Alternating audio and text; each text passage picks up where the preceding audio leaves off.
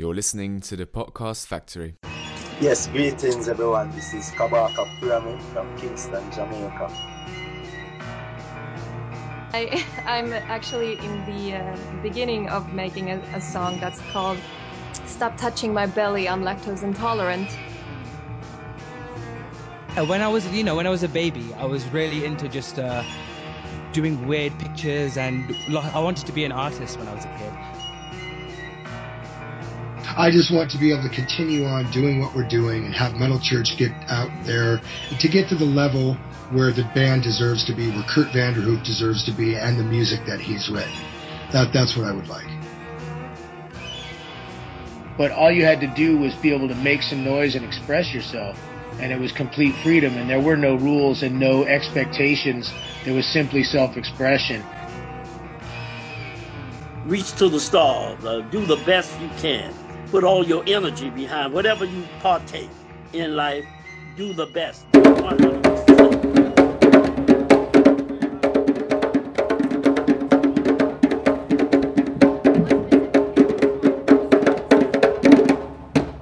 Hallo allemaal, ik ben Mano en ik ben hier vandaag met... Paul Nakaerts. Waarom bent u hier vandaag? Dat is dus een moeilijke vraag. Eigenlijk voor mezelf, om buiten te komen, om niet altijd alleen binnen te zitten. En dan heb ik nog het geluk dat ik moet gaan werken. Dus ik kom buiten, maar toch miste van alles. Woont u in Hoegaarden? Ja, Hoe lang al? 40 jaar. Hoe is lang? En wat doet u zo van alles? Doet u, gaat u vaak buiten of blijft u meer binnen of zo? Ja. Ik ga dus nog voltijds werken, dus overdag ben ik altijd weg. En eh, normaal gezien ging ik regelmatig fietsen, maar dat is door de winter een beetje geminderd. En ik was bij een koor en dat mag dus niet meer, dus kan ik niet meer gaan zingen. Wat doet u voor de jeugd eigenlijk? Niks speciaal. Waarom zijn jullie hier vandaag? Ik ben Marilyn, ik ben eh, moeder van twee tieners en ik ben ook eh, leerkracht. En ik zie dat de jeugd enorm hard afziet van al de maatregelen die genomen worden. En ik vind dat we daar iets moeten aan doen. En daarom ben ik hier vandaag. Voor mij is het ook hetzelfde. Ik vind dat het ook wel genoeg is geweest. Ik zie ook dat heel veel vrienden van mij er heel, allee, er heel hard onder lijden, onder al deze regels. En er wordt echt precies niet geluisterd naar ons. Als wij aandacht vragen of, of vragen voor er iets aan te doen, dan wordt er niet naar geluisterd. Hallo allemaal, ik ben Mano. Wonen jullie in Hoegaarden? Ja, wij wonen in Hoegaarden. Hoe lang al? 16 jaar. Waarom zijn jullie hier vandaag? Omdat we duidelijk willen maken dat mentaal welzijn ook belangrijk is. En dat dat ook aandacht nodig heeft. En niet alleen lichamelijk welzijn. Doet u iets voor de jeugd? Uh, nee, op dit moment niet. En wat bedoelt u nou op dit moment? Ja, vroeger was ik leider bij de Giro. Wat doen jullie zo eigenlijk als zeg maar? Nu moeten we heel veel wandelen, hè, want we mogen niet zo heel veel doen. Hè. Maar als corona er niet is? Meer uh, naar de stad gaan en, en fitnessen en sport doen. En meer mensen zien, hè. sociaal zijn.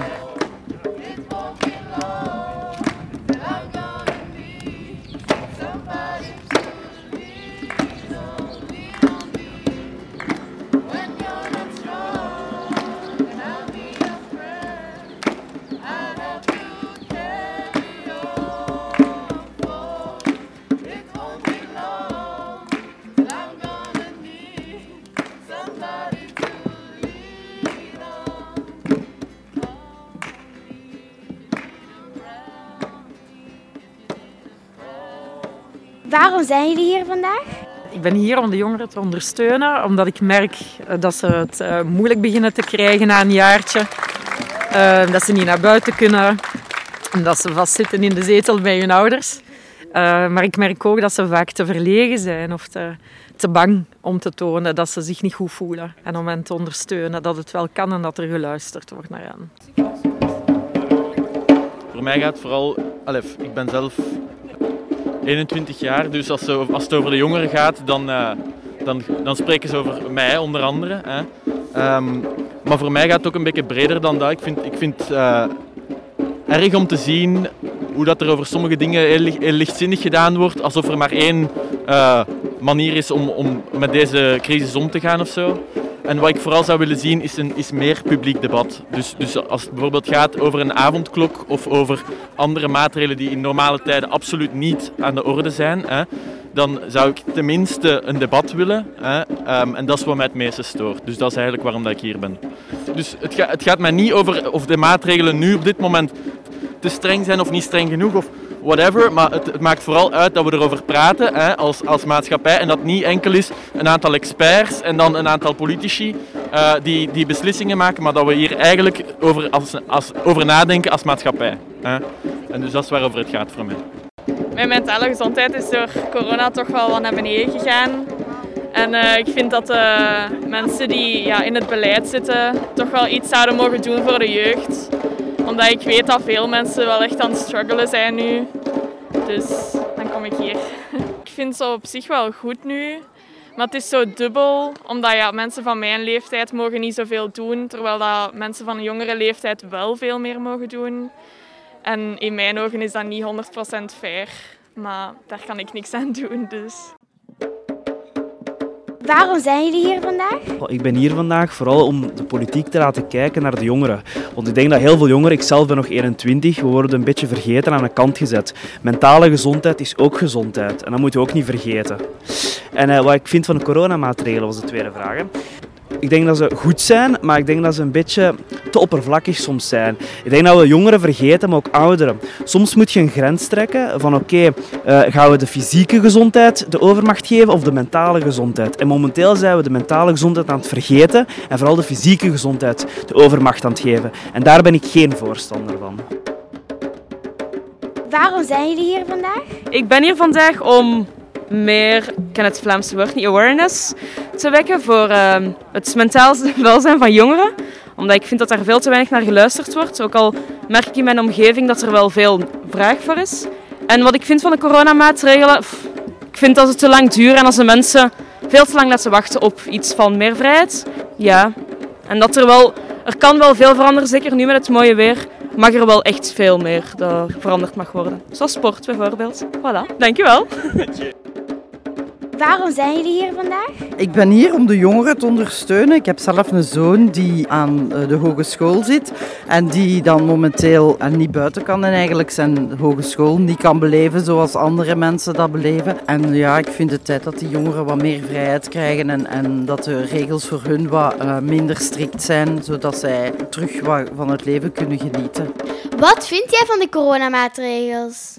Ik vind het wel nodig dat die er zijn, maar ik vind zeker zo dat ze optreden tegen, tegen de jongeren. Zo onlangs dat ze daar een film hadden gekeken en, en die jongeren dan een nacht in de gevangenis steken, dat zo'n dingen absoluut niet kunnen. Dus uh, ik vind vaak dat ze te worden strikt toegepast in vergelijking met andere criminaliteit die er gebeurt. Um, zijn uh, de politie veel te streng, vind ik. Waarom zijn jullie hier vandaag? Wel, omdat, uh, omdat ik zie, dus ik sta in het onderwijs ook. En dus ik zie dat veel jongeren problemen hebben, dat ze afhaken. Dus dat ze het moeilijk hebben met de afstandsonderwijs. Ze krijgen ook geen turnen meer, dus die zitten continu in de klas, die bewegen helemaal niet meer. Dus dat is lichamelijk en psychisch zeker niet goed. Maar vooral voor het grote probleem van, van jongeren die in depressie geraken. En dat is het grote probleem. Voor mij vind ik dat het grootste probleem. Wat vind jij van de coronamaatregels? Ik vind dat ze in het begin kon ik erachter staan, maar na een jaar vind ik dat dat veel te ver gaat en dat de mensen al heel veel geduld gehad hebben, vooral de jongeren, maar dat het nu genoeg geweest is. Het geduld is op, je voelt dat. Er is geen draagvlak meer voor die strenge coronamaatregelen. Er zijn altijd mensen die sterven aan, aan van, van alles. Hè. En, en uh, gaan we dan een heel land platleggen? Want je moet dan denken, veel mensen hebben geen inkomen. Dus die problemen daar zijn gigantisch. Gaan we dat allemaal opofferen? Het, het psychisch welzijn van de mensen. Ook uh, het materieel welzijn voor sommige mensen die nu echt in de put geraken, die financieel aan de grond zitten, maar daardoor ook psychisch aan de grond zitten. Gaan we dat allemaal opofferen voor die 2%? Allee, ik denk dat het uh, buiten dat het in onevenwicht is. Er moet een evenwicht zijn tussen het psychisch welzijn en, en het uh, lichamelijk welzijn. Ik heb ook twee jongeren thuis en, en die zeggen altijd, ja maar nee, we moeten eraan denken. Maar nu voel ik, ze hebben zoveel opofferingen gedaan. Allee, dat is nu al een jaar dat die geen les hebben. De hele tijd thuis voor een scherm zitten. Hè. Dat die geen contact hebben met de andere studenten. En nu voel ik, nu is het genoeg geweest. Ze hebben echt opofferingen gedaan, maar nu moet het stoppen. Waarom zijn jullie hier vandaag? Ik ben hier omdat ik vind dat er uh, eerst en vooral veel aandacht moet voor iedereen, maar zeker en vast voor de jeugd. Ze zijn eigenlijk, worden dikwijls afgeschilderd als uh, de jeugd en die trekken zich van niks iets aan. Ik vind dat ze heel goed hun best doen en juist heel, allez, daardoor eigenlijk niet meer zien dat wat dat we van hun vragen onmenselijk wordt. Plus ze zijn de toekomst van onze maatschappij. We gaan hun heel hard nodig hebben om uh, daarna de economie en alles terug gaande, allez, op gang te brengen. Dus het is heel belangrijk dat zij zich goed voelen. Ja, wat er vorige week gebeurd is in Vlaanderen, dat er jongeren van 14 jaar een nacht zijn opgesloten in de gevangenis en voor het gerecht gebracht. Gewoon omdat ze met zeven samen thuis zaten en dat iedereen dan maar doodleuk komt vertellen. Ja, dat is de procedure, er is geen fout. En ja, hoe komt dat? Dat is een ministerieel besluit door corona en wij aanvaarden dat. Dus ik aanvaard dat niet. Wat vind jij van de coronamaatregels? Ik, ik uh, ben daar niet absoluut tegen. Uh, als er een zware piek was, dan moesten we iets doen om de ziekenhuizen te ontlasten. Maar nu is het al maanden dat het eigenlijk heel goed onder controle was. Het doel was om de ziekenhuizen te ontlasten. En nu is het al vier maanden onder controle. Dus nu moeten we zo rap mogelijk terug gewoon leven.